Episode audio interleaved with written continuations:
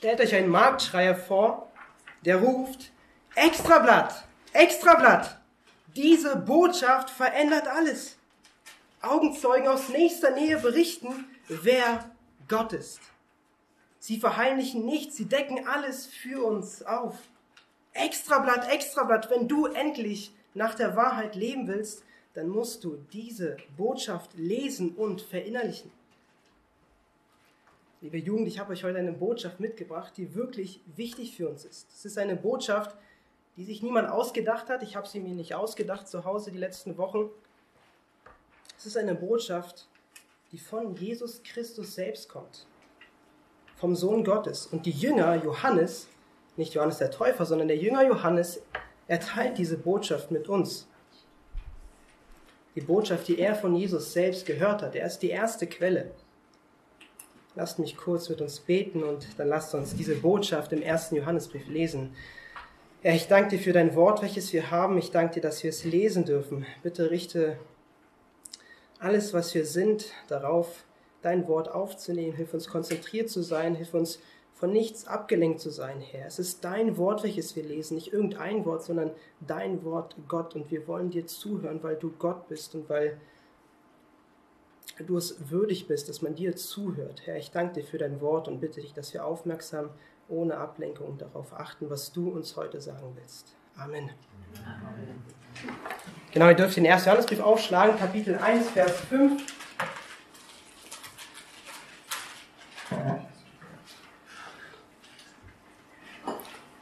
Kapitel 1, Vers 5. Wir lesen heute einen etwas längeren Abschnitt bis Kapitel 2, Vers 2. Lest mit mir gerne mit. Und das ist die Botschaft, die wir von ihm gehört haben und euch verkündigen, dass Gott Licht ist und in ihm gar keine Finsternis ist. Wenn wir sagen, dass wir Gemeinschaft mit ihm haben und doch in der Finsternis wandeln, so lügen wir und tun nicht die Wahrheit. Wenn wir aber im Licht wandeln, wie er im Licht ist, so haben wir Gemeinschaft miteinander. Und das Blut Jesu Christi, seines Sohnes, reinigt uns von aller Sünde. Wenn wir sagen, dass wir keine Sünde haben, so verführen wir uns selbst und die Wahrheit ist nicht in uns.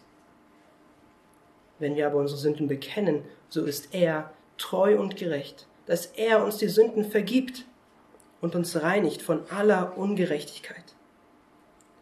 Wenn wir sagen, dass wir nicht gesündigt haben, so machen wir ihn zum Lügner und sein Wort ist nicht in uns.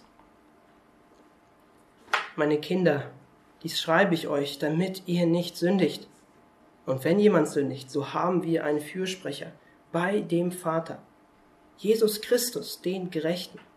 Und er ist das Sühnopfer für unsere Sünden. Aber nicht nur für die unseren, sondern auch für die der ganzen Welt. Liebe Jugend, mein Wunsch ist, dass wir uns heute in unserer Sicht über Gott, in unserer Sicht über Gemeinschaft und in unserer Sicht über Sünde prüfen. Das ist auch der Titel der heutigen Predigt. Die richtige Sicht über Gott, Gemeinschaft und Sünde. Und um dies zu erreichen, ist der Plan, dass wir uns zuerst anschauen, wer ist überhaupt Gott? Im ersten Punkt. Wir werden sehen, Gott ist Licht. Und im zweiten Predigtpunkt werden wir sehen, was diese Wahrheit für uns persönlich bedeutet. Was heißt es denn für mich persönlich, dass Gott Licht ist? Kann es mir nicht egal sein, wer Gott ist? Kann ich nicht so leben, wie ich will? Das werden wir heute beantworten. Besonders im Hinblick, was Gemeinschaft, Sünde, was das alles miteinander zu tun hat. Und bevor wir gleich wieder zum Predigtabschnitt zurückkehren, noch eine kurze Wiederholung von dem, was wir in der letzten ersten Johannesbrief-Predigt, in der letzten gehört haben. Wir haben beim letzten Mal viel über Gemeinschaft gesprochen, ja, was Gemeinschaft ist, was Gemeinschaft bedeutet. Und Gemeinschaft im Kontext vom ersten Johannesbrief bedeutet so viel wie Teilhabe. Und Teilhabe heißt, man teilt sich etwas. Ich habe Anteil an etwas. Ich und meine Frau zum Beispiel, wir teilen uns unser ganzes Leben miteinander. Alle Aufgaben, alle Meinungen, alle Gefühle. Wir teilen unsere Interessen. Ja, wir teilen nicht nur Bankkonto, Wohnung, Kühlschrank und leben aneinander vorbei. Nein, man hat Anteil an den Aufgaben des anderen. Sie hat Anteil an, mein, an meiner Arbeit, Anteil an meinem Dienst, genauso ich auch an ihren Aufgaben und an ihren Diensten. das ist Anteil haben aneinander. Und wir Christen, wir haben Anteil am ewigen Leben. Ja, wir haben an, alle Anteil am gleichen ewigen Leben. Keiner von uns hat mehr ewiges Leben. Ja, würde auch nicht gehen, ist ja ewig. Und in der Gemeinschaft mit Gott, wir haben ja nicht nur Gemeinschaft untereinander, in der Gemeinschaft mit Gott sind wir Teilhaber an den Interessen Gottes. Ja, das ist ein Aspekt von Gemeinschaft. Den habe ich beim letzten Mal vielleicht nicht ganz so hervorgehoben, aber dieser Aspekt ist für heute sehr wichtig, dass wir Teilhaber an den Interessen Gottes sind. Das heißt, die Interessen, die Gott hat, die sollten auch wir haben, wenn wir wirklich Gemeinschaft mit Gott haben wollen. Ja, wenn ich zum Beispiel nicht weiß, wie mein Papa seinen Kaffee morgens mag, wie soll ich ihm dann einen guten Kaffee zubereiten? Wenn ich zum Beispiel Gäste einladen will und ich weiß gar nicht, ja, was mögen denn meine Gäste? Haben meine Gäste vielleicht irgendwelche Unverträglichkeiten? Dann kann die Einladung etwas schief gehen, wenn es ums Essen geht. Das heißt, wir müssen wissen, was Gottes Interessen sind, was seine Unverträglichkeiten sind, um es einfach zu machen. Und merkt euch das bitte. Wenn wir wirklich Gemeinschaft mit Gott haben, dann haben wir Anteil an seinen Interessen. Wir interessieren uns dafür, was Gott interessiert. Das ist die erste Sache, die ihr euch bitte jetzt am Anfang ganz kurz merken sollt. Abspeichern sollt in eurem Kurzzeitgedächtnis, besser im Langzeitgedächtnis. Aber Kurzzeitgedächtnis reicht für jetzt. Das heißt, wir brauchen Gottes Interessen. Wir müssen wissen, was interessiert Gott. Wir müssen wissen, wer ist Gott. Und das wollen wir also im ersten Punkt tun. Der erste Predigtpunkt ist, Gott ist Licht. Gott ist Licht. Schaut mit mir gerne wieder in die Bibel hinein. 1. Johannes Kapitel 1, Vers 5.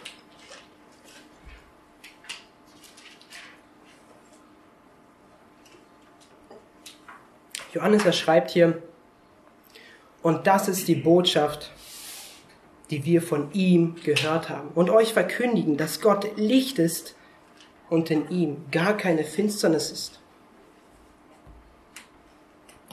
Diese Botschaft, die Johannes gehört hat von Jesus Christus selbst, diese ganzen Jahre, die Johannes mit Jesus Seite für Seite verbracht hat, alle Predigten, alle Lehren, alle Worte, Gleichnisse, die er von Jesus gehört hat, fasst er in einer Aussage zusammen. Johannes sagt diese ganze Botschaft, alles, was ich gehört habe, Gott ist Licht und in ihm ist gar keine Finsternis. Man könnte eigentlich sagen, Gott ist Licht, ist die Botschaft. Ja, in ihm ist keine Finsternis, ist wie eine Ergänzung, ja, wie eine weitere Erklärung. Johannes sagt, Gott ist Licht. Aber kann Johannes das berechtigterweise sagen? Ich kann mich noch gut an meine Schulzeit erinnern und an alle möglichen Fachtexte, der Lehrer sagt, hier fasst das zusammen, macht daraus einen Vortrag und man liest diesen Fachtext und gefühlt ist alles markiert. Ja. Man hört, man liest alles und denkt sich, ja, was ist denn davon wirklich wichtig? Und wie hat Johannes es geschafft, das ganze Evangelium, die ganzen drei Jahre mit Jesus Christus in drei Worten zusammenzufassen? Gott ist Licht. Beschreibt das wirklich Jesus Christus? Beschreibt das Gott? Und dass Gott Licht ist, hat sich Johannes auch nicht ausgedacht. Ja, es ist wie gesagt die Botschaft von ihm, von Jesus Christus selbst. Das muss uns deutlich sein. Johannes hat sich das nicht ausgedacht, dass Gott Licht ist. Er hat es von Jesus Christus selbst gehört. Also, lass uns kurz über Licht nachdenken, ob Licht wirklich eine treffende Beschreibung ist. Was ist Licht? Nun, wenn man über Licht nachdenkt, äh, erst, mein erster Ansatz war es, in die Sonne zu blicken weil das so das offensichtlichste Licht ist, was wir haben. Wenn man in die Sonne blickt, fällt einem auf, es ist ziemlich weiß. Es ist ziemlich hell, also heute jetzt gerade nicht. Aber wenn morgens mal die Sonne scheint, der Himmel blau ist, dann guckt mal in die Sonne und ihr werdet sehen, es ist ziemlich rein, es ist ziemlich unbefleckt. Man sieht in diesem Licht der Sonne keinen einzigen dunklen Fleck. Man kann die Sonne auch nicht wirklich verstecken. Generell kann man Licht nicht wirklich verstecken. Ich weiß nicht, ob ihr wusstet, dass der Mond selbst gar nicht leuchtet. Ja, der Mond der reflektiert nur das Licht der Sonne. Die Sonne ist hinter der Erde, leuchtet den Mond an, der Mond reflektiert es. Aber selbst dieses leichte Licht, das der Mond reflektiert, reicht, um sogar durch die Jalousien in unserer Wohnung die Wohnung zu erhellen, dass man nachts durch die Wohnung läuft und nicht gegen eine Wand rennt. Licht, es deckt auf, Licht ist offenbart. Ich habe hier sogar noch so ein kleines Licht mitgebracht.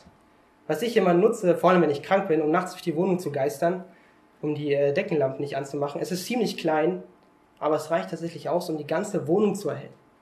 Wenn ich diese Lampe anmache, dann verschwindet die ganze Finsternis. Also ich kann wirklich alles sehen, alles, was ich brauche, weil Licht diese Eigenschaft hat, wenn es da ist, dann flieht die Finsternis. Wenn Licht da ist, dann flieht die Finsternis, weil Licht keine Gemeinschaft hat mit Finsternis. Licht hat keinen Anteil an der Finsternis. Finsternis ist auch Lichtlosigkeit. Ja, da wo, da wo es finster ist, da gibt es halt kein Licht. Was will ich euch damit sagen? Gott ist Licht. In ihm ist gar keine Finsternis, haben wir gelesen. Und Gott, er hat keine Gemeinschaft mit der Finsternis. Und wenn ihr intensiv über Gott nachdenkt, dann werdet auch ihr zu diesem Schluss kommen, ja stimmt, Gott, Jesus Christus, sie sind Licht. Ihr müsst nicht mal Jesus Christus lange kennen, um das festzustellen, ja, er muss Licht sein. Ein Beispiel von einem Mann, der Jesus Christus sicherlich auch nicht lange kannte, ist Pontius Pilatus. Ja, wir haben sicherlich seinen Namen in den letzten Tagen gehört, an Karfreitag, wenn die Geschichte von Jesu Kreuzigung gelesen wird. Pontius Pilatus, ihm wurde Jesus Christus vorgeführt vor seiner Kreuzigung. Alle schreien, die Pharisäer, das Volk, die Schriftgelehrten, sie sagen, kreuzige ihn. Richte ihn, verurteile ihn doch. Hier, wir schuldigen für das, das, das, das, das, das hat Jesus alles falsch gemacht. Pontius Pilatus guckt sich Jesus an. Ja, er hat ihn lange nicht gesehen. Pontius Pilatus, der will, dass Jesus irgendwie verurteilt wird. Ja, da ist dieser Druck von hinten, alle brüllen. Er guckt, er sucht, ist bei Jesus Christus irgendwas, für das ich ihn verurteilen kann? Ist da irgendein schwarzer Fleck, irgendwas Böses? Ist da irgendeine Sünde an Jesus? Aber er findet nichts. Nichts. Gar nichts. Alles, was Jesus sagt, stimmt. Alles, was er tut, ist die Wahrheit. Alles, was die Pharisäer Schriftgelehrten sagen, lässt sich nicht an Jesus beweisen. Er ist unschuldig. Er ist die Wahrheit. Er ist Licht. Das hat Pontius Pilatus in so kurzer Zeit verstanden. Und das, obwohl so ein Druck hinter ihm war. Jeder von uns kann verstehen, dass Gott Licht ist. Zusammenfassend, was heißt also Gottes Licht? Dass Gott Licht ist, heißt, dass er heilig ist, dass er wahrhaftig ist. Heilig heißt abgesondert, ja getrennt. Gott ist getrennt von aller Finsternis, von aller Sünde. Gott hat keine Gemeinschaft mit der Finsternis. Er hat keine Gemeinschaft mit Sünde. Und es geht so weit, Gott, er hasst Sünde. Er kann nicht neben Sünde sein. Gott, er hasst Sünde und das ist sein Interesse von Gott. Gott, er hasst Sünde. Das ist das Zweite, was, worum ich euch bitte, euch zu merken. Gott, er hasst Sünde. Das ist sein Interesse. Gott hasst Sünde, weil er Licht ist. Das heißt, jetzt wissen wir, wer Gott ist. Wir wissen, dass Gott jetzt Licht ist. Wir wissen, dass Gott Sünde hasst. Aber was hat das mit mir persönlich zu tun? Interessiert es mich, dass Gott Sünde hasst? Wir wollen das in unserem zweiten Predigtpunkt für heute anschauen, was diese Wahrheit für uns bedeutet. Denn weil Gott Licht ist, weil Gott Sünde hasst, ist Gemeinschaft mit Gott ein Wandel in Heiligung. Gott ist heilig und auch wir sollen heilig sein. Wir haben gerade im Lied gebetet, mach mich heilig, wie du heilig bist. Gemeinschaft mit Gott ist ein Wandel in Heiligung. Und ich habe euch ja bisher darum gebeten, dass ihr euch zwei Sachen merkt. In eurem Kurzzeitgedächtnis. Kann vielleicht jemand noch mal ganz kurz sagen, was diese zwei Sachen waren? Das waren zwei ganz kleine Sachen. Gemeinschaft mit Gott. Gemeinschaft mit Gott und weiter? Was, was bedeutet das nochmal? Gemeinschaft heißt, wir haben Teilhabe an Gottes Interessen. Genau. Und was war das zweite? Das habe ich vor fünf Sekunden gesagt. Ihr dürft einfach reden. Gott ist heilig? Nee. Gott, Gott hasst Sünde, richtig. Als Kinder Gottes, die wir sagen, wir haben Gemeinschaft mit Gott, haben wir Anteil an seinen Interessen. Gott interessiert sich dafür, dass wir Sünde hassen, weil er Sünde hasst. Das heißt, wenn wir Gemeinschaft mit einem Gott haben wollen, der Sünde hasst, dann müssen auch wir Sünde hassen. Diese Wahrheit wird uns deutlich, wenn wir gleich die nächsten zwei Verse lesen. die Verse 6 und 7 im ersten Johannesbrief. Ihr dürft gerne wieder in eure Bibel schauen.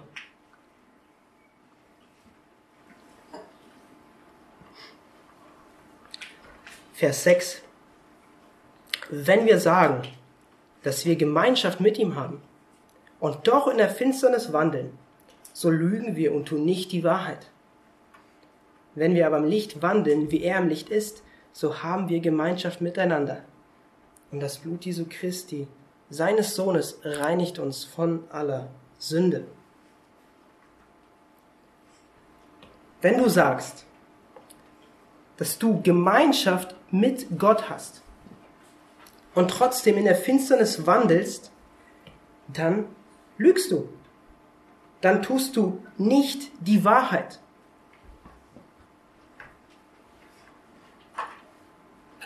Du verfehlst die Wahrheit der Bibel, wenn du sagst, dass du Gemeinschaft mit Gott hast und trotzdem in Sünde lebst. Gleich ein Bild, um es deutlicher zu machen. Stellt euch vor, das hier ist eine Zielscheibe und das ist ein Pfeil oder eine Dart, ein Dartpfeil. Und den werfen wir. Wenn wir sagen, dass wir Gemeinschaft mit Gott haben, und in Sünde leben, dann ist das so, als würden wir diesen Pfeil, und der Pfeil steht für das Leben, die Dartscheibe für die Wahrheit, wenn wir sagen, dass wir Gemeinschaft mit Gott haben und trotzdem Sünde leben, ist es so, als würden wir unser Leben an der Wahrheit vorbeiwerfen. Du siehst die Wahrheit, du siehst Gott, der Licht ist, du wandelst in Finsternis, du weißt, dass Gott Licht ist und du wirfst den Pfeil an der Scheibe vorbei, an der Dartscheibe vorbei.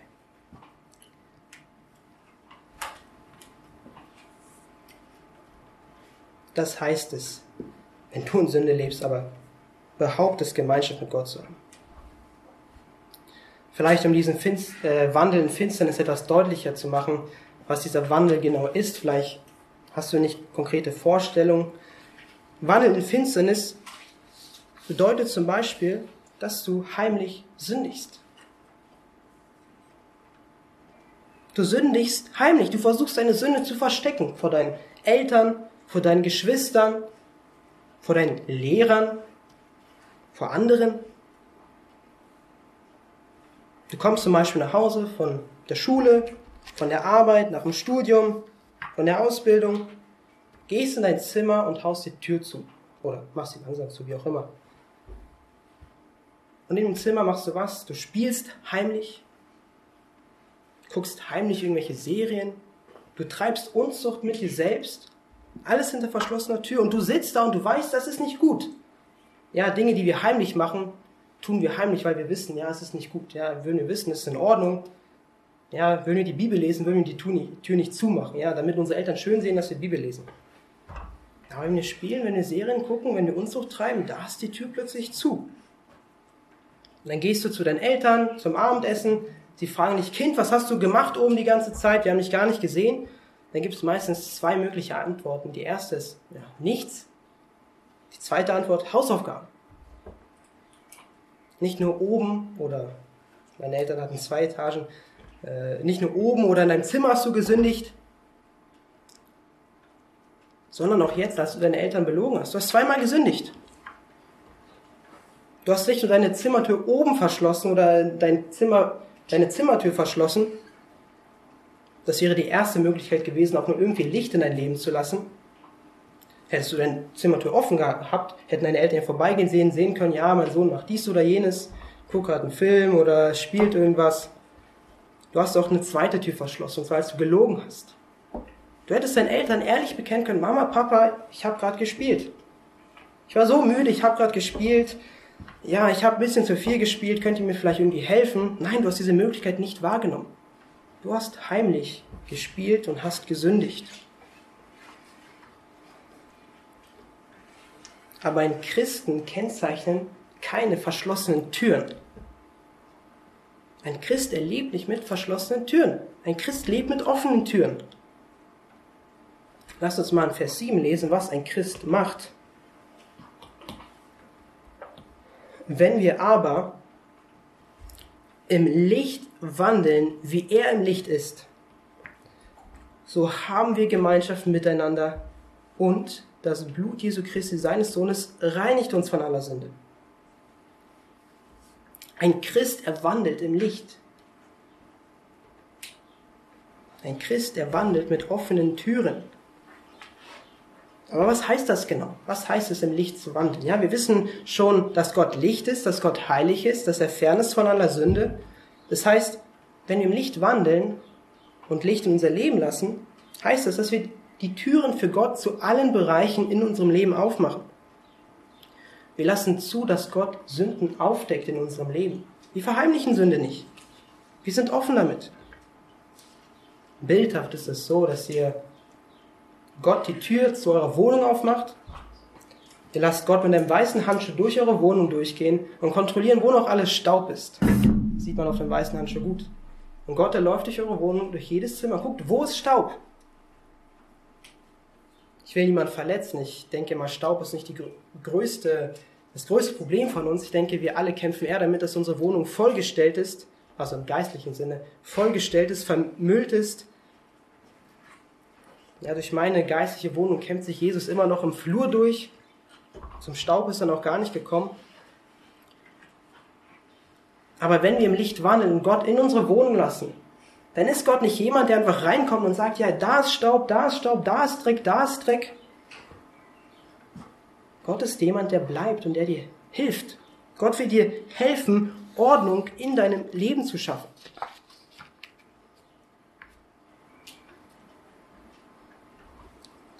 weil es Gottes Wille ist. Gott, er will dir helfen. Gottes Wille ist unsere Heiligung. Gott will, dass wir uns von Sünde entfernen. Und weil Gott es Wille ist, dass wir uns von Sünde entfernen, will er uns auch dabei helfen. Schaut mir noch mal in den Vers. Wenn wir im Licht wandeln, was ist dann?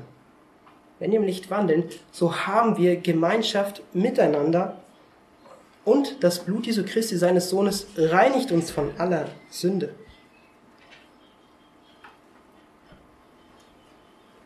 Gerade wenn es um Reinigung und Blut Jesu Christi geht, vielleicht auch weil es gerade die Feiertage waren, Karfreitag, Ostern, ich muss an das letzte Abendmahl von Jesus denken und seinen Jüngern, Donnerstag vor der Kreuzigung, wie Jesus mit seinen Jüngern an einem Tisch saß.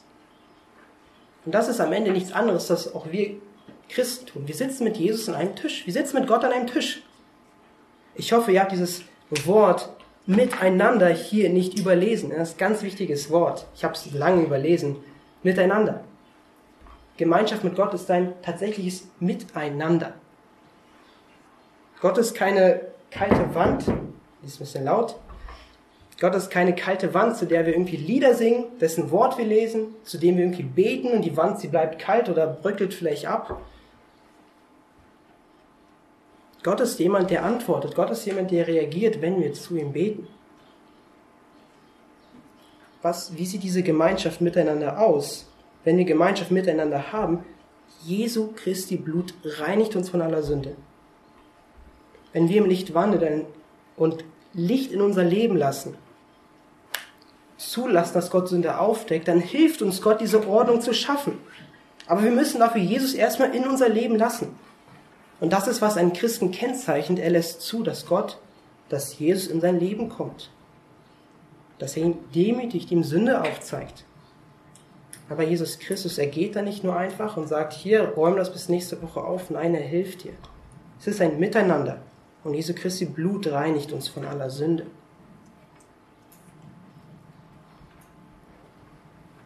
Was sollen wir also tun? Ich denke, es ist ziemlich offensichtlich.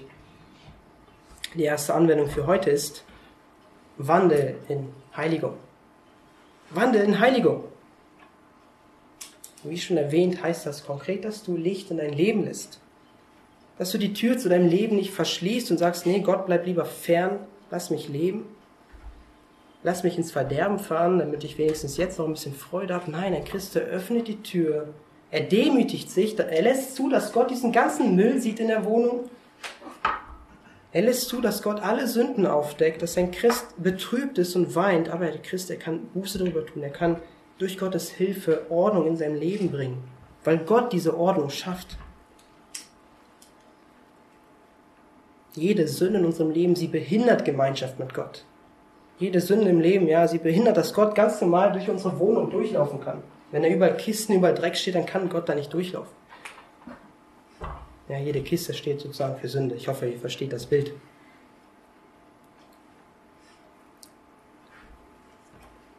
Das heißt, erstens, wie kannst du diese Ordnung schaffen oder wie kannst du in Heiligung wandeln? Wie kannst du Licht in dein Leben lassen?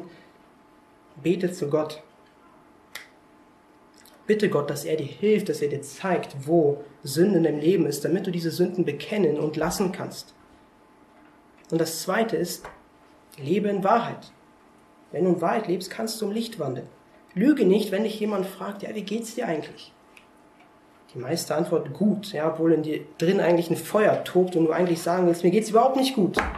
Ich bin ein Sünder.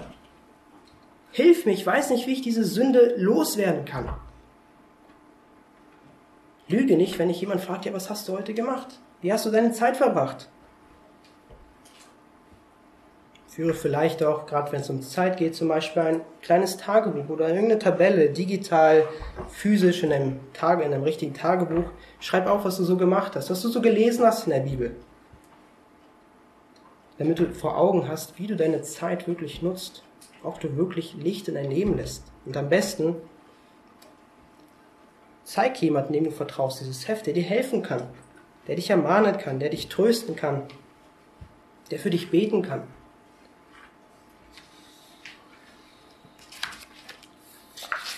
Wandel in Heiligung. Das war ein erstes Kennzeichen von Christen. Ja. Christen, sie wandeln in Heiligung. Warum? Weil Gott Licht ist, weil Gott heilig ist. Was tun Christen noch? Was hat es noch mit uns zu tun, dass Gott Licht ist? Weil Gott Licht ist, ist Gemeinschaft mit Gott auch ein Wandel in beständiger Buße. Weil Gott Licht ist, ist Gemeinschaft mit Gott auch ein Wandel in beständiger Buße, ist ein zweiter Punkt.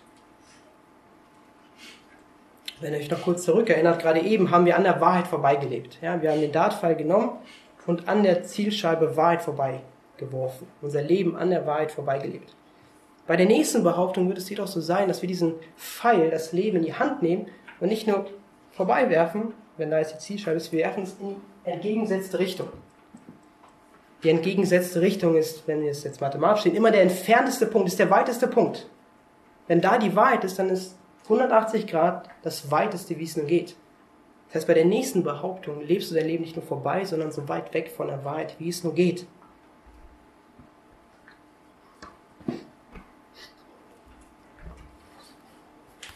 Ihr dürft gern schon mal wieder in eure Bibeltexte schauen. Wir wollen die Verse 8 und 9 lesen oder lass uns erstmal nur den Vers 8 lesen. 1. Johannes 1, Vers 8. Wenn wir sagen, dass wir keine Sünde haben, so verführen wir uns selbst und die Wahrheit ist nicht in uns.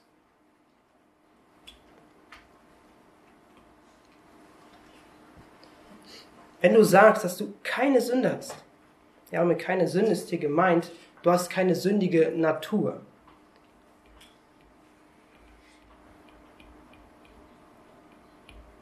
So.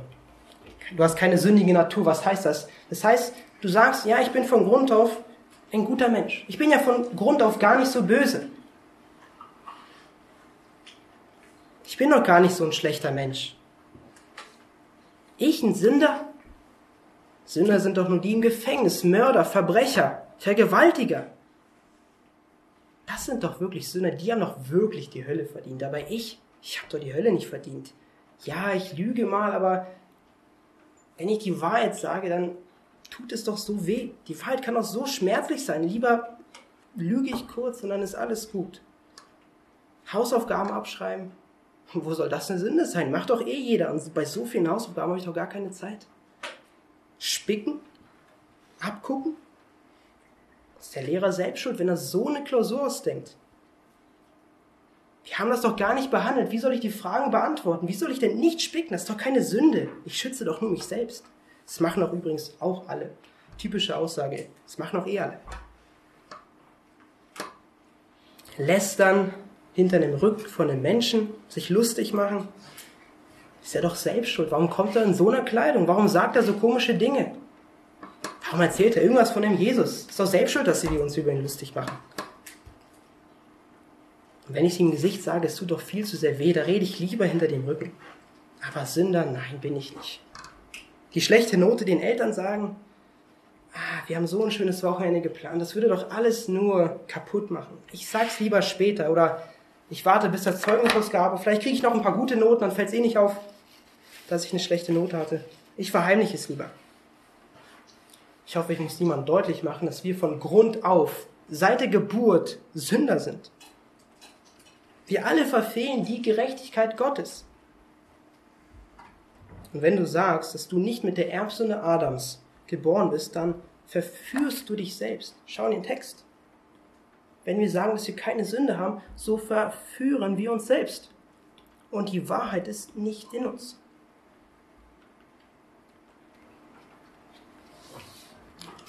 Das heißt, du belügst nicht nur andere, du heuchelst nicht nur anderen ein gutes Leben vor. Ja, draußen bin ich der Gute, draußen mache ich dies und jenes, in meinem Zimmer spiele ich irgendwas. Du heuchelst nicht nur deinen Eltern ein gutes Leben vor, du heuchelst auch dir selbst ein gutes Leben vor.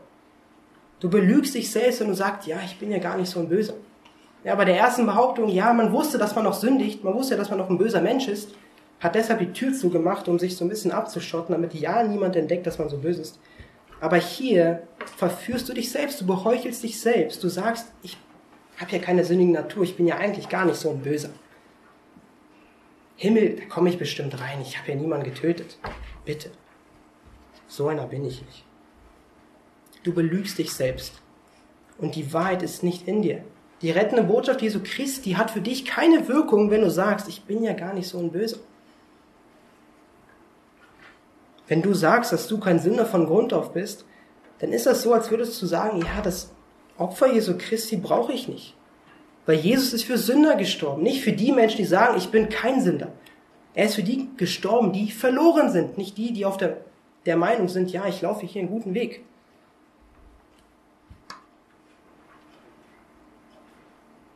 Er ist für die Kranken gestorben, nicht für die, die gesund sind. Oder sich für gesund halten.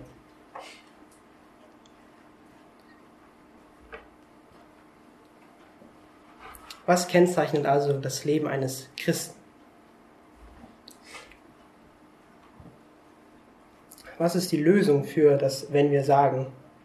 Johannes sagt, wenn wir aber. Lest mit mir gerne den Vers 9. Wenn wir aber unsere Sünden bekennen, so ist er treu und gerecht, dass er uns die Sünden vergibt und uns reinigt von aller Ungerechtigkeit.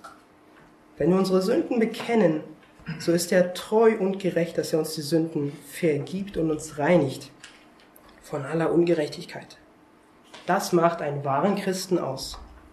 Ein Kind Gottes ist versteht, ich bin ein Sünder. Ich sündige seit meiner Geburt an. Seit meiner Geburt habe ich es verdient, in der Hölle zu sein, weil ich ein Sünder bin. Ein Kind Gottes demütigt sich vor Gott, bittet Gott um Vergebung, weil es versteht, dass es ein Sünder ist. Und ein Sünder braucht Jesus. Und es gibt nichts außer dem Blut Jesu Christi, was uns wirklich reinwaschen kann. Es gibt kein Werk oder ein noch so diszipliniertes Leben, was so viel Wert hat wie das Werk Jesu Christi am Kreuz.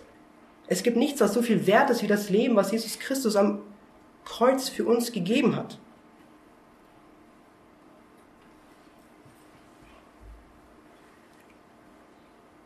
Schaut mit mir noch mal in den Text. Wenn wir unsere Sünden bekennen, so ist er treu und gerecht.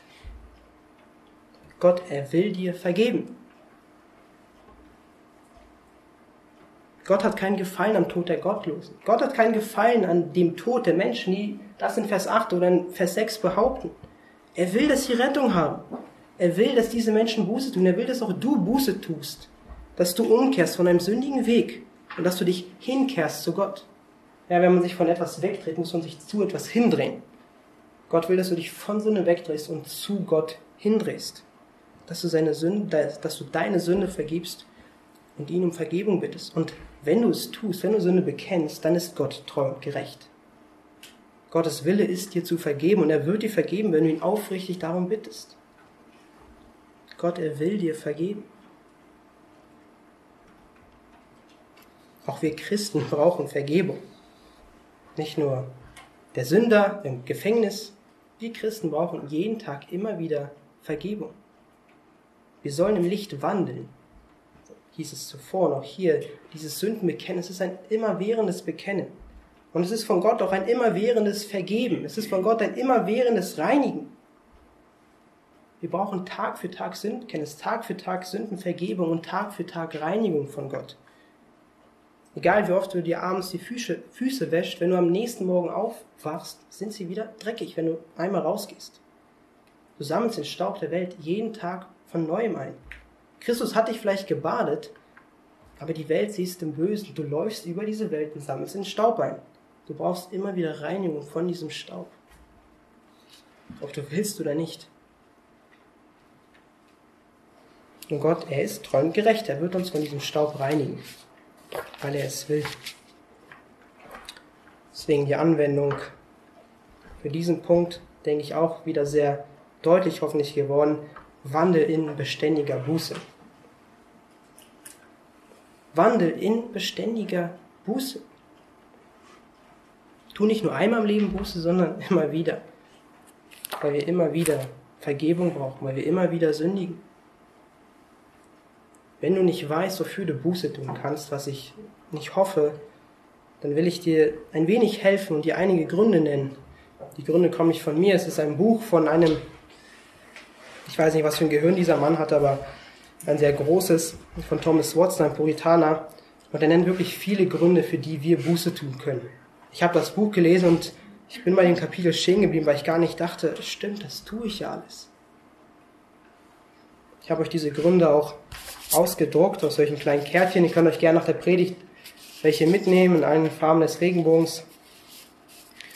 Und hier stehen zehn Gründe auf, für die du Buße tun sollst. Du kannst sie mitnehmen, ist nicht ganz so stabil für ein Lesezeichen, aber irgendwo aufhängen, irgendwo reinlegen. Und die sind zehn Gründe, warum du Buße tun solltest. Auch teilweise mit Bibelversen. Lies nach, was Gott in seinem Wort sagt. Der erste Grund zum Beispiel, tu Buße über dein schnelles Urteilen. Wir sind so schnell im Verurteilen. Jemand in der S-Bahn, der ist komisch. Boah, was ist das denn für ein Mensch? Zum Glück bin ich nicht so einer. Zum Glück sitze ich hier gut gekleidet, ordentlich und dann läuft wieder so ein komischer Mann bettelt um Geld. Was ist das denn für ein Typ? Oder jemand in der Gemeinde macht irgendwas nicht, wie du es dir vorgestellt hast. Vielleicht hat es gar nicht böse gemeint, aber du verurteilst ihn direkt in deinen Kopf. Oh, was hat er wieder gemacht? Tu Buße auch über deine eitlen Gedanken oh, wieder so eine gute Note bekommen. Boah, hab ich gut gelernt. Bin ich ein guter Schüler. Hast dir einen neuen Meilenstein im Fitnessstudio geschafft. Boah, Alter, bin ich stark geworden. Hat sich mein Training ausbezahlt. Tu Buße über deine schlecht verwalteten Gaben. Alles, was wir haben, gehört Gott. Ich weiß nicht, ob du schon mal darüber nachgedacht hast. Auch dein Gehalt oder dein Taschengeld auf dem Konto, es gehört Gott. Gott ist Eigentümer alles Silber und alles Gold. Gott gehört alles. Aber Gott, er vertraut dir gewisse Gaben an, er vertraut dir Vermögen, er vertraut dir Geld an, damit du es in seinen Interessen verwaltest. Damit du es zu seiner Ehre verwaltest. Gott, er vertraut dir auch sehr viel Zeit an. Ja, jeder von uns hat gleich viel Zeit. 24 Stunden. Gott vertraut sie dir Tag für Tag an. Nicht genau 24 Stunden, wenn man es genau nimmt. Aber Gott, er vertraut uns jedem Zeit an. Wie nutzt du die Zeit? Wie verbringst du die Zeit? Verehrst du Gott mit deiner Zeit? Gott gibt uns auch allen Talente. Gott hat uns allen einen gewissen Verstand gegeben. Nutzt du deinen Verstand zur Ehre Gottes? Oder verbringst du deinen Verstand, ihn damit zuzumüllen, sich irgendwelche Videos anzugucken, die du eh in drei Sekunden wieder vergessen hast?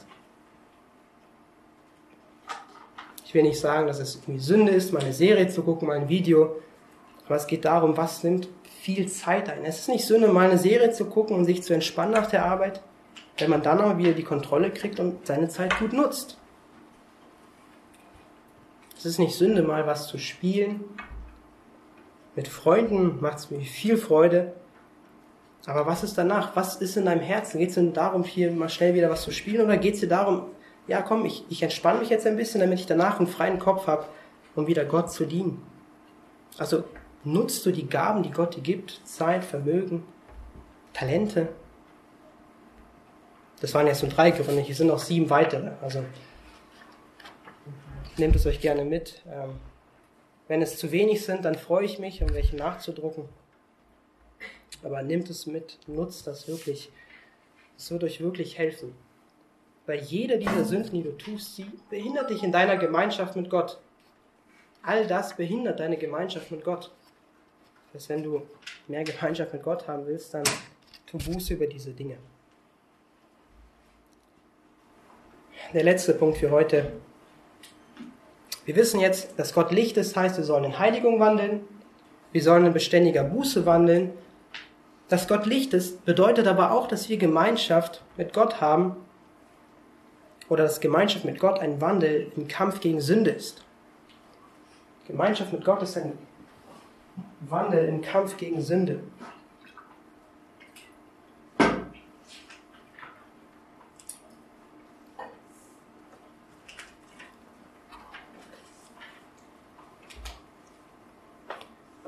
Ich mache es mal wieder auf.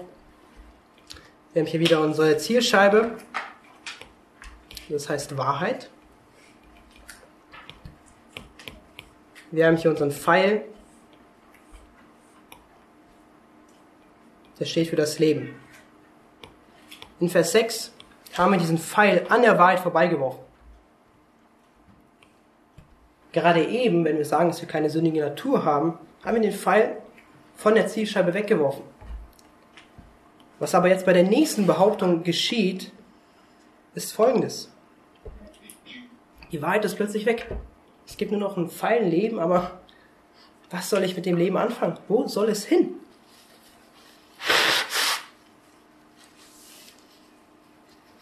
Lest mit mir gerne den Vers 10. Es steht geschrieben, wenn wir sagen, dass wir nicht gesündigt haben, so machen wir ihn zum Lügner. Und sein Wort ist nicht in uns.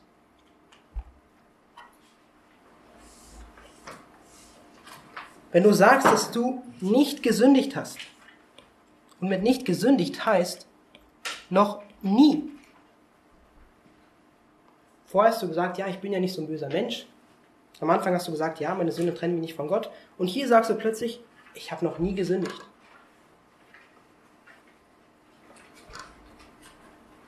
dann machst du Gott zum Lügner. Ihn. Gott machst du zum Lügner, wenn du sagst, dass du noch nie gesündigt hast. Gott sagt in Römer 3:23, denn alle haben gesündigt und verfehlen die Herrlichkeit, die sie vor Gott haben sollten. Das sagt Gott, dass alle seine Herrlichkeit verfehlt haben, dass alle gesündigt haben. Gott sagt, dass jeder in diesem Raum ein Sünder ist. Und wenn du sagst, ich habe noch nie gesündigt, dann sagst du, dass Gott in Römer 3,23 gesündigt hat.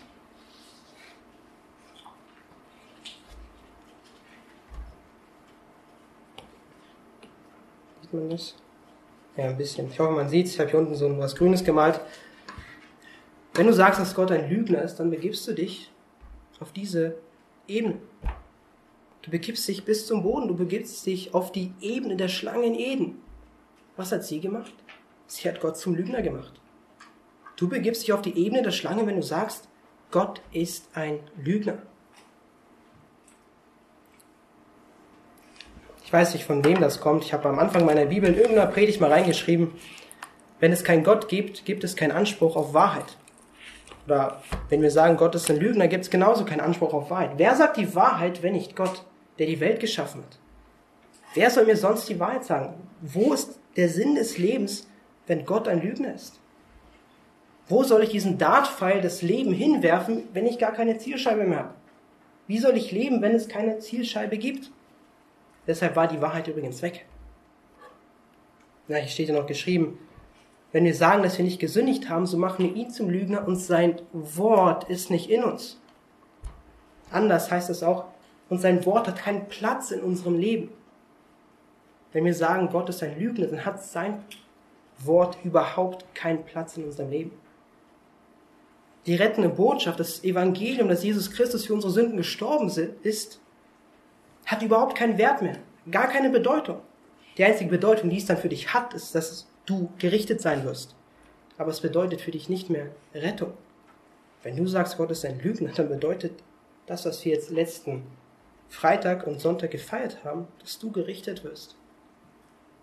Dann ist Jesus nicht mehr dein Retter, sondern dein Richter.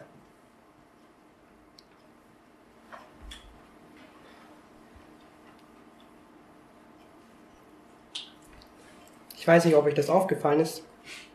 Schaut mal nochmal in den Bibeltext. Immer die ersten Worte. Vers 6, wenn wir sagen. Vers 7, wenn wir aber. Ja, man stellt eine Behauptung auf, aber Johannes sagt, ja, aber wenn wir aber, wenn wir das ändern, wenn wir statt in der Finsternis zu wandeln, im Licht wandeln. Schaut mal mit mir in Vers 8, wenn wir sagen, dass wir keine Sünde haben. Vers 9, wenn wir aber unsere Sünde bekennen. Ja, Johannes, er nennt immer wieder so eine, ja, wenn wir sagen, aber wenn wir aber, er gibt immer so eine Lösung.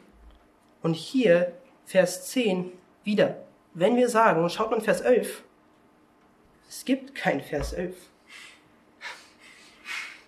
Ich hoffe, jetzt sind wieder alle wach. Kapitel 1 endet. Es gibt kein Wenn wir aber. Wenn du sagst, Gott ist ein Lügner, gibt es kein Wenn wir aber. Ich habe mich lange gefragt, warum hört Johannes hier mit seiner coolen Struktur auf? Genau deshalb, es gibt kein Wenn wir aber, wenn du sagst, Gott ist ein Lügner. Du wirst gerichtet werden, wenn du sagst, Gott ist ein Lügner. Du wirst wie die Schlange sein, die über den Boden kriecht und auf sein Gericht wartet.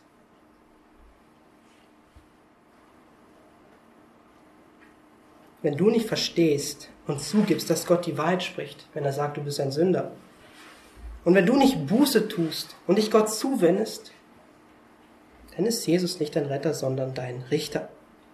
Wenn du aber Gott um Vergebung bittest, Buße tust, dein Leben Gott zuwendest, dann werden die nächsten zwei Verse aus Kapitel 2 deine Rettung sein. Dein Trost.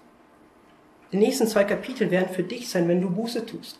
Aber wenn du Sünder bist und Sünder bleibst, dann werden die nächsten zwei Verse für dich überhaupt keine Bedeutung haben. Lasst uns die nächsten zwei Verse lesen. 1. Johannes 2, Kapitel 1 und 2. Nee, 1. Johannes 2, Verse 1 und 2. Johannes, er schreibt, meine Kinder, dies schreibe ich euch, damit ihr nicht sündigt. Und wenn jemand sündigt, so haben wir einen Fürsprecher bei dem Vater Jesus Christus, den Gerechten. Und er ist das Sühnopfer für unsere Sünden. Aber nicht nur für die unseren, sondern auch für die der ganzen Welt. Diese ganzen letzten fünf Verse, vom Vers, äh, Vers 5 bis Vers 10, hat uns Johannes geschrieben, damit wir nicht sündigen. Damit ihr nicht sündigt. Das ist sein Ziel. Das ist das, warum er diese ganzen Beispiele eben genannt hat damit wir nicht sündigen, damit wir wirklich verstehen. Wenn wir nicht wissen würden, dass Gott Licht ist, ja, dann warum soll ich denn nicht sündigen? Aber Johannes, er sagt, Gott ist Licht und deshalb sollt ihr nicht sündigen, weil Gott heilig ist.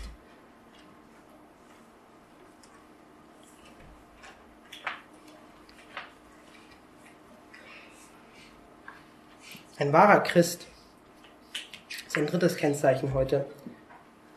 Er ist jemand, der gegen Sünde kämpft.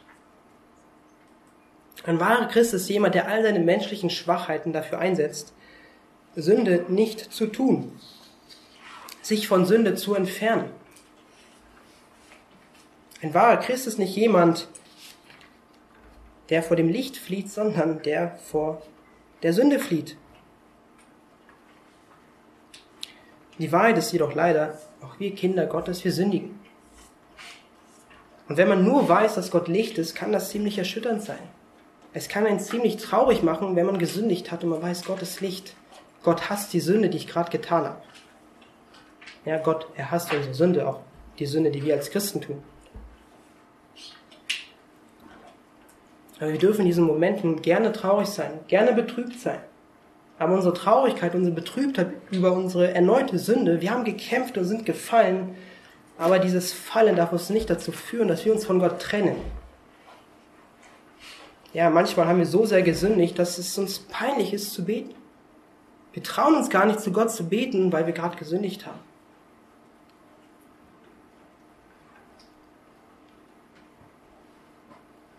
Johannes, er schreibt hier, und wenn jemand sündigt, so haben wir einen Fürsprecher bei dem Vater, Jesus Christus, den Gerechten.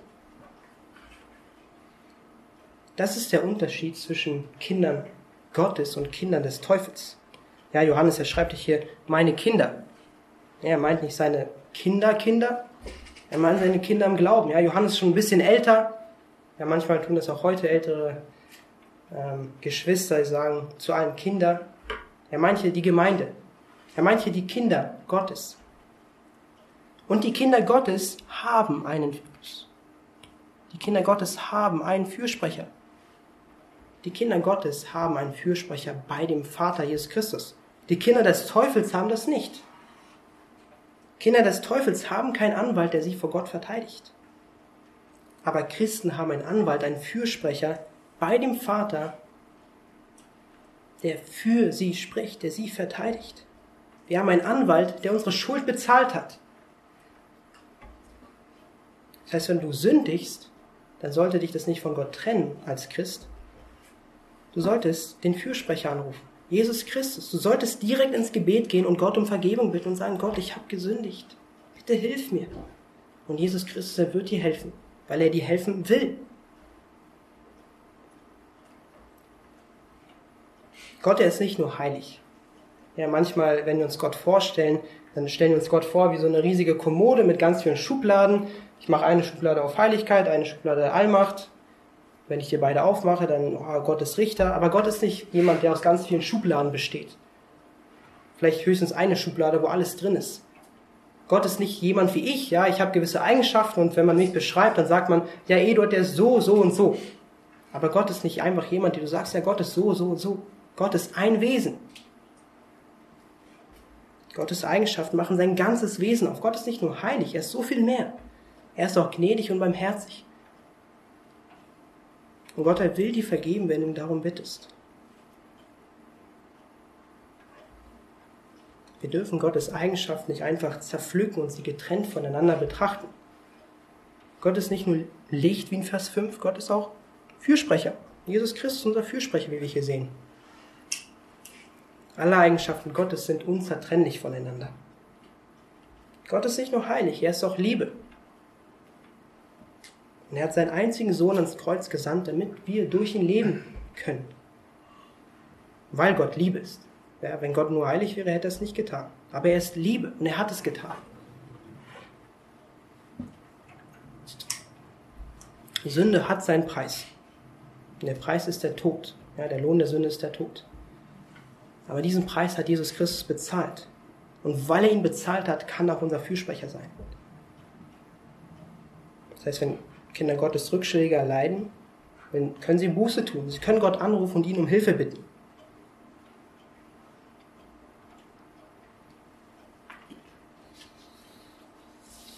Und bei Jesus Christus, wenn wir nochmal weiterlesen, Vers 2, er ist das Sühnopfer, ja, er ist derjenige, der unsere Schuld bezahlt hat. Aber nicht nur für die unseren, sondern auch für die der ganzen Welt. Ja, es gibt hier kein Wenn wir aber. Wenn du sagst, Gott ist Lügner, es gibt kein Wenn wir aber. Aber Jesus Christus ist jemand, den kannst du anrufen. Gott ist nicht jemand, der irgendwann sagt, ja, du rufst ihn an, er sagt, guckt in seinen Terminkalender, ah, keine Zeit mehr. Er ist nicht jemand, der irgendwie in sein Budget guckt und sagt, ah, sorry, kein Geld mehr da. Ich kann den Preis nicht mehr zahlen, das Geld, das Budget ist alle. Jesus Christus ist nicht wie ein Arzt, den du anrufst und der sagt dir, sorry, ich kann keine neuen Patienten aufnehmen. Gott sagt nicht nach dem 144.000 um ersten Anrufen, sorry, alle Plätze sind voll. Du kommst nicht mehr in den Himmel. Dein Fürsprecher werde ich nicht mehr sein. Christus kann auch dein Fürsprecher sein. Weil sein Sühnopfer Sein Preis, den er am Kreuz bezahlt hat, reicht für alle Sünden aus. Aber du musst es in Anspruch nehmen. Du musst Christus anrufen. Er muss zu deinem Fürsprecher, zu deinem Anwalt werden.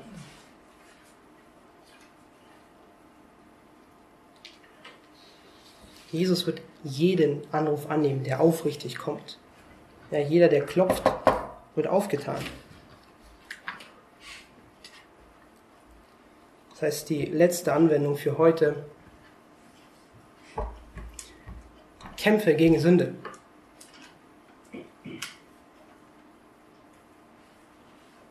Sündige nicht und kämpfe im Wissen, dass du den besten Anwalt hast. Du hast einen Anwalt, Jesus, der deine Schuld bezahlt hat. Er ist derjenige, der bei dem Vater sagen wird, zu dir oder also zum Vater über dich, ich habe seine Schuld bezahlt. Wenn du angeklagt wirst am Gericht, sagt Jesus, ich habe seine Schuld bezahlt. Aber dafür musst du ihn anrufen. Kämpfe gegen Sünde, weil du weißt, dass du auf einem siegreichen Boden kämpfst. Wir kennen das Ende der Bibel. Wir wissen, dass Christus die Sünde besiegt hat. Unser Kampf gegen Sünde ist kein Kampf, den wir verlieren werden. Ja, wir haben Rückschläge im Kampf. Ja, wir wissen nicht, wie lange dieser Kampf gehen wird. Manchmal war es beim Cooperlauf, ich weiß nicht, glaube ich, die schlimmste Sportprüfung. Man läuft, man läuft und weiß gar nicht, wann ist die Zeit eigentlich vorbei. So ein bisschen ist auch unser Lauf als Christ wie so ein Cooperlauf. Du weißt gar nicht, du rennst so anstrengend. Wann ist es vorbei? Aber wir wissen, am Ende werden wir eins haben. Wir wissen, Sünde ist besiegt. Das heißt, unser Kampf gegen Sünde ist ein Kampf auf einem siegreichen Boden. Und wenn man weiß, am Ende habe ich gewonnen, dann wird man auch weiter kämpfen. Wenn man weiß, am Ende gewinne ich, dann kämpfe ich doch weiter. Ich, ich gebe doch nicht auf, wenn ich weiß, ich werde gewinnen. Christus hat dich mit allem Nötigen ausgerüstet, dass du gegen Sünde kämpfen kannst. Er hat dir den Geist gegeben als Kind Gottes. Wenn du Christus glaubst an Gott, dann gibt er dir den Geist, der in dir lebt und dich dazu befähigt, gegen Sünde zu kämpfen. Das heißt, bete zu Gott und er wird dir helfen, weil er es will.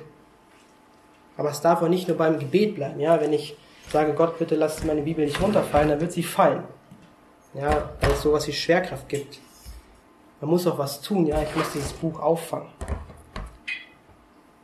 Es braucht auch eine gewisse Disziplin von unserer Seite, wenn wir gegen Sünde kämpfen.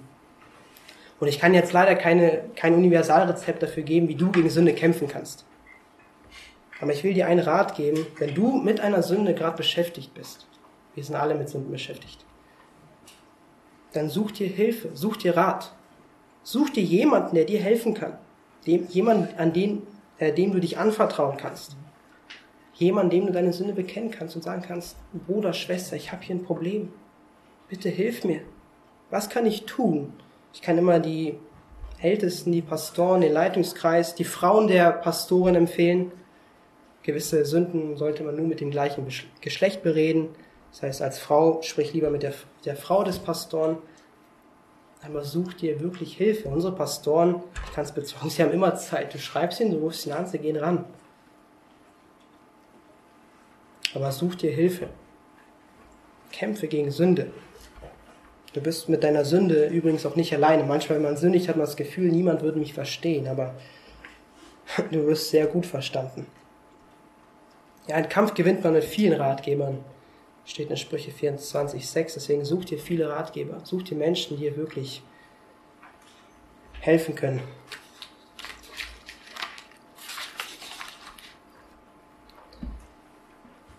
Ich hoffe, wir haben jetzt genug Werkzeuge heute in Gottes Schrift gesehen, dass wir uns darin prüfen können, in unserer Sicht über Gott, über Gemeinschaft und über Sünde.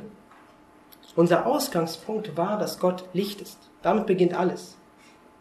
Ohne Theologie, ohne Lehre über Gott können wir nicht praktisch für Gott leben. Wenn wir nicht wissen, wer Gott ist, wie sollen wir dann für ihn leben? Wenn unsere Vorstellung von Gott falsch ist, dann wird auch unser Leben, unsere Anbetung Gottes falsch sein. Gottes Licht, er ist heilig. Er ist fern von aller Sünde. Und wenn wir Gemeinschaft mit Gott haben wollen, dann müssen wir auch ein Leben führen, welches fern ist von aller Sünde. Ein Leben in Heiligung, ein Leben in beständiger Buße, ein Leben im Kampf gegen Sünde. Das kennzeichnet wahre Gemeinschaft mit Gott aus. Mein Gebet ist, dass diese drei Dinge uns kennzeichnen